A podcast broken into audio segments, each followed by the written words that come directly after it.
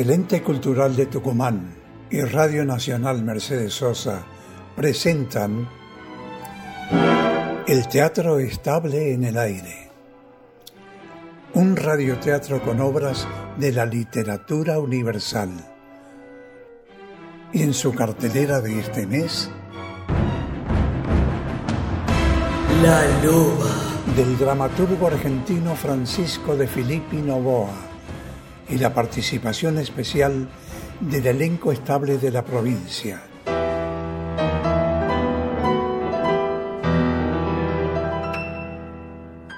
Con Andrés D'Andrea en los relatos, Noé Andrade como Rosario, Ricardo Podaza, Roque, Alejandra Páez Salas, Úrsula, Sergio Matías Domínguez, Salvador, Daniela Canseco como mamá Ana, Nelson Alfonso Julio, Marco Cerda Pietro, Mariano Juri Llenaro, Ignacio Jael Curcio y Norita D'Andrea como Rosario de cinco años. Asistencia de producción Silvina Schliserman. Coordinador técnico Cristian Pedersoli. Editor Gerardo Alderetes. Dirección general Carlos Canán.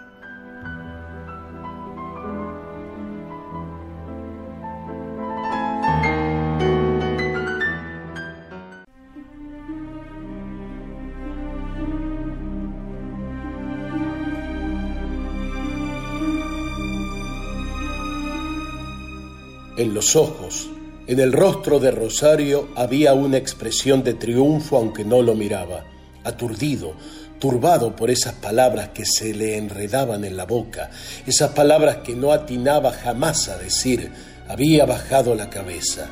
Él, tan rudo, tan áspero, tan autoritario, parecía débil en ese momento, débil ante Rosario. Antes de que ella volviese a insistir, se marchó. Lo hizo apresuradamente, dejando a su paso un reguero de caldo tibio y oscuro sobre el pocillo, que caía del cacharro que parecía temblarle entre las manos. Rosario, sola, sonrió. Brillaban sus ojos. Volvió a encerrarse en su cuarto. Dejó pasar las horas. Eran las diez de la noche cuando desde su ventana vio entrar a Roque en el establo. Poseída por una idea, abandonó la habitación. Se largó escaleras abajo. No le importó si Úrsula estaba en un rincón espiándola. Cruzó el patio de la casa y entró en el establo. Has venido. Has hecho bien. Necesitaba ayuda. Ha llegado la hora de Franchina. Acércate, mírala. Patalea nerviosa sobre el heno. Sufre. Como cualquier ser racional, el dolor no hace distinción. Franchina va a darnos un hermoso potrillo. Está impaciente. ¿Nunca ayudaste a nadie a venir Oh, al no, mundo? no, no. Ayudarás a Franchina. El potrillo que tendrá Franchina será para ti. Es un regalo que Franchina y yo te hacemos. Cuando llegue su tiempo, será desbravado y podrás andar en él. ¿Andar? Cuando llegue su tiempo. Yo no estaré aquí para que el potrillo crezca y sirva para correr por la campiña. Hay que esperar años. Y yo me marcho mañana. Usted lo dispuso así. Después hablaremos de eso. Vamos, ya es la hora. Franchina se inquieta, se revuelve. Sí. ¿Qué debo Tirar de hacer? esa cuerda que ajusta el cuello de Franchina. Tenerla firme para evitar que sus movimientos... Necesitaré de todas tus fuerzas. Sí, sí, las tendrás. Entonces, manos a la obra. Vamos, vamos, Franchina. Aquí estamos para recibir a tu hijo. Vamos, vamos, Franchina, vamos. Vamos, Franchina, Franchina, Franchina. Vamos, vamos, Franchina, frontera.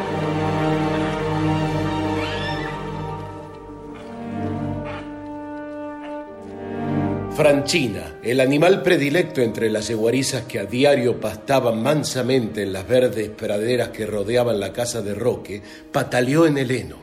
Rosario sujetó con sus dos manos y todas sus fuerzas el grueso cordel que ajustaba el cuello de la bestia. Y un instante después, el milagro. Franchina, la sudada bestia, tuvo su fruto un potrillo tembloroso, endeble, que buscó afanosamente el calor y la cercanía de su madre, un potrillo que brillaba bajo la macilenta lámpara que pendía del techo del establo como una frágil figura de ébano.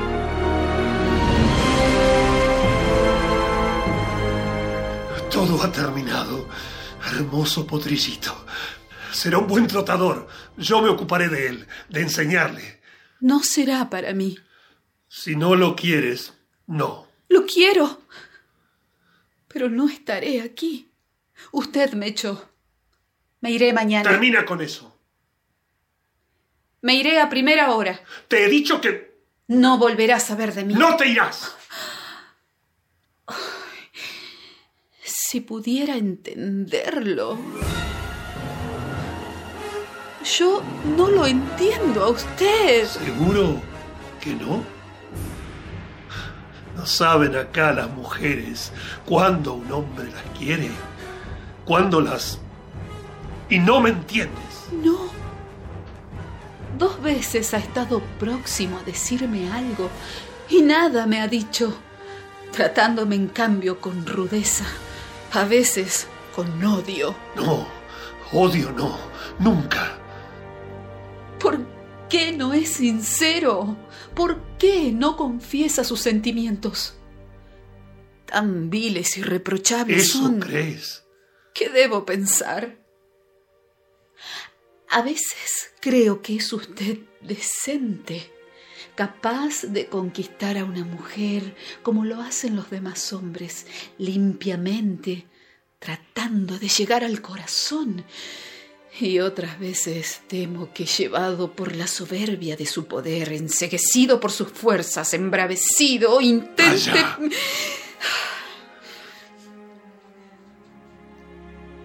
No sé qué pensar de usted.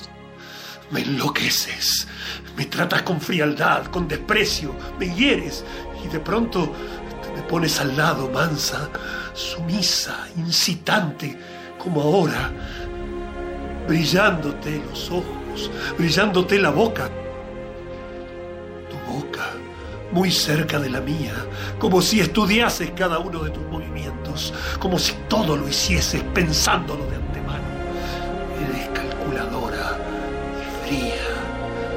Me enloqueces. He tratado de librarme de ti. Imposible. Te eché de mi casa. Sí, te eché.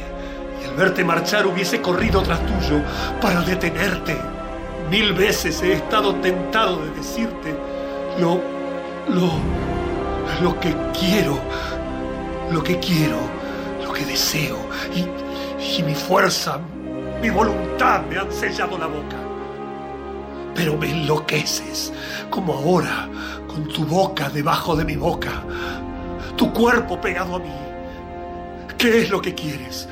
¿Qué es lo que buscas? ¿Cuáles son tus proyectos, tus planes, tu ambición? ¿Casarte conmigo? ¿Eso quieres? ¿Casarnos? ¿Casarte conmigo? Sería un escándalo. Yo, una sirvienta de su casa, usted el amo, casarnos. ¿Sería usted capaz de hacerlo? No, no. Usted tiene miedo a los escándalos.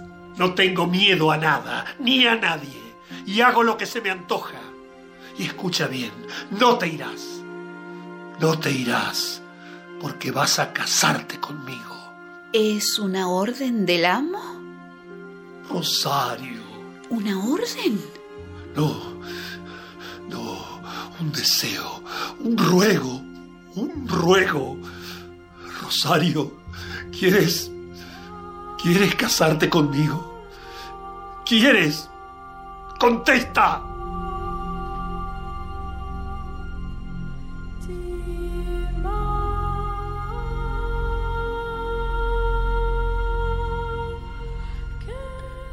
Rosario no respondió.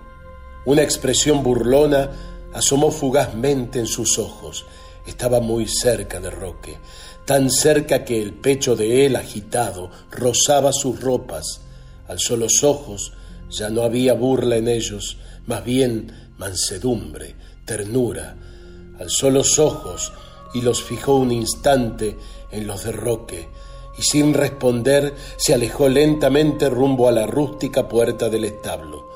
Salió a la noche en el instante en que se sintió detenida por las dos fuertes manos de Roque, que se cerraron en sus brazos, obligándolo a dar una vuelta casi brusca para encontrarse de improviso otra vez, muy junto a él. Y entonces Rosario le acercó la boca, húmeda, tibia, como incitándolo a que la besara. Roque temblaba.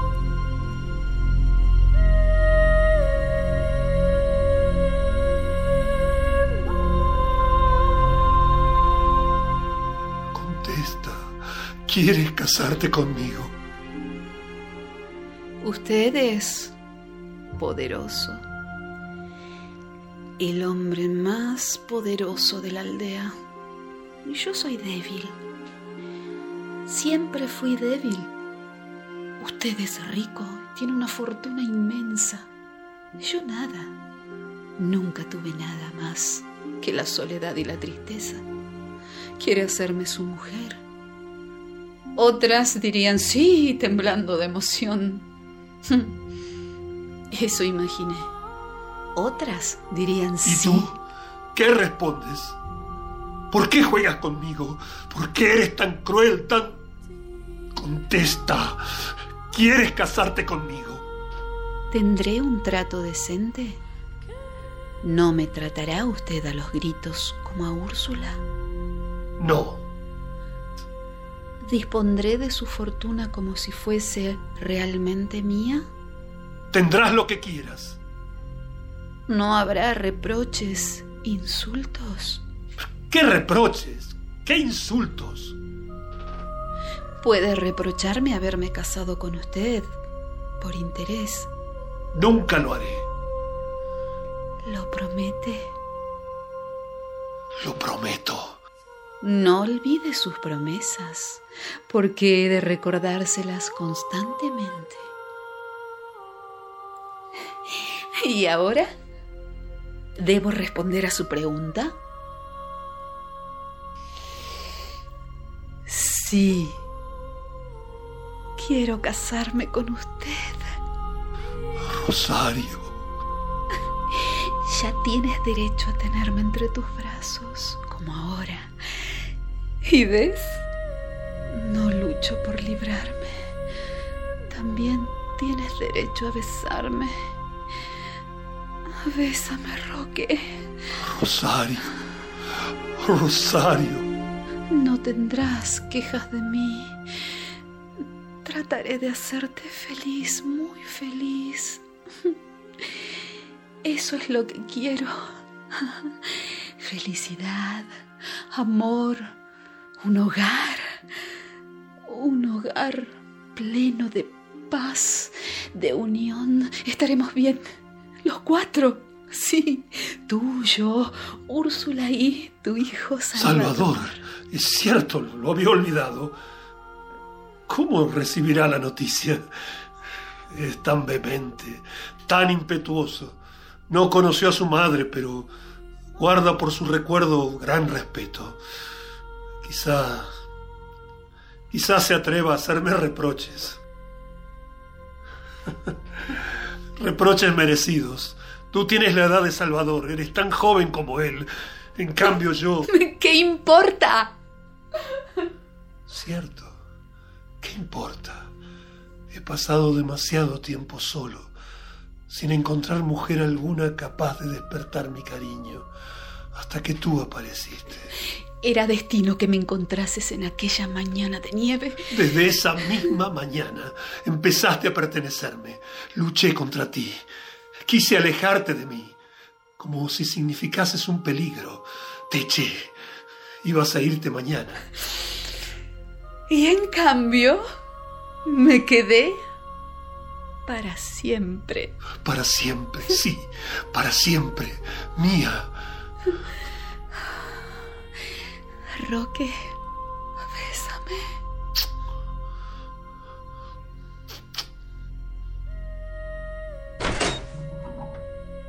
¿Has oído? Lo imagino todo. Úrsula ha estado espiándonos.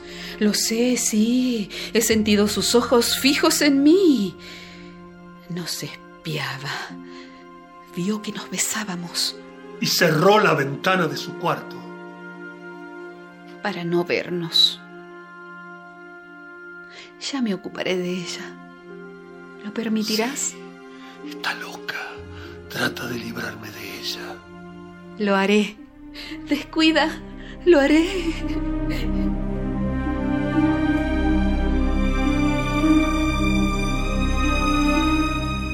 Entraron juntos a la casa. El brazo de Roque, fuerte, ancho, vigoroso, ceñía el breve talle de Rosario.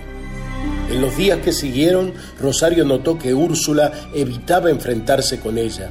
Ya casi no hacía nada en la casa, excepto hundirse en su butaca de gastada felpa en un rincón de la sala y seguir desde allí todos sus movimientos, hasta que un día se atrevió a preguntarle. ¿Qué es lo que piensas hacer? La inesperada pregunta la sorprendió. Era como si Úrsula estuviese tratando de hundirse en sus pensamientos, en sus planes, y desde entonces, una vez por día, le hacía siempre la misma pregunta. ¿Qué es lo que piensas hacer? Dos meses así, hasta que aquella tarde, la primera tarde de un otoño prematuro, tarde cenicienta y fría,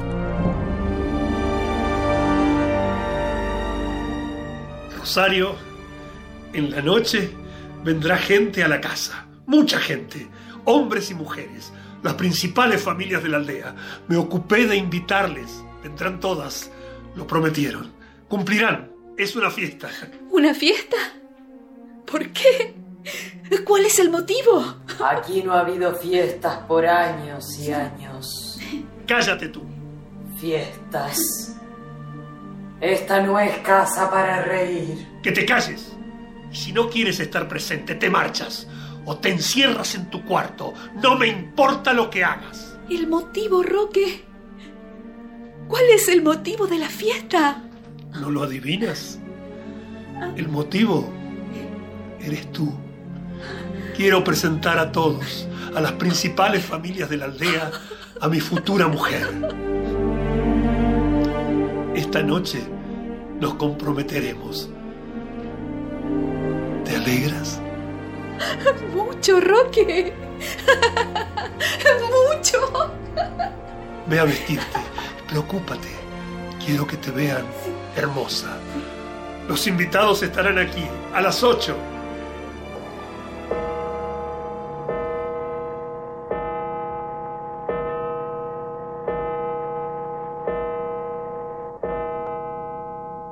Las siete.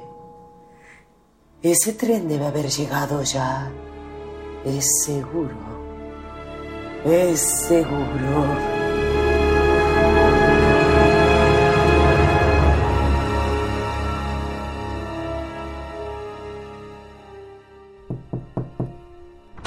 ¿Qué quiere usted? Que te asomes a la ventana. Verás a alguien que se acerca a la casa. Yo lo he visto y he venido a avisarte. La ventana. Asómate. Salvador. Salvador. Sí. Yo lo escribí. ¿Por qué lo hizo? Salvador te quiere. También dejaste que él te besara. Hiere a Roque, pero no a Salvador. Él no es culpable de nada. No descargues tu venganza sobre él. ¡Cállese!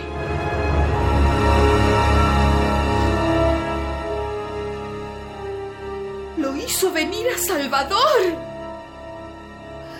De manera que lo hizo venir. Mejor. Ya verá lo que sucede ahora. Ya lo verá.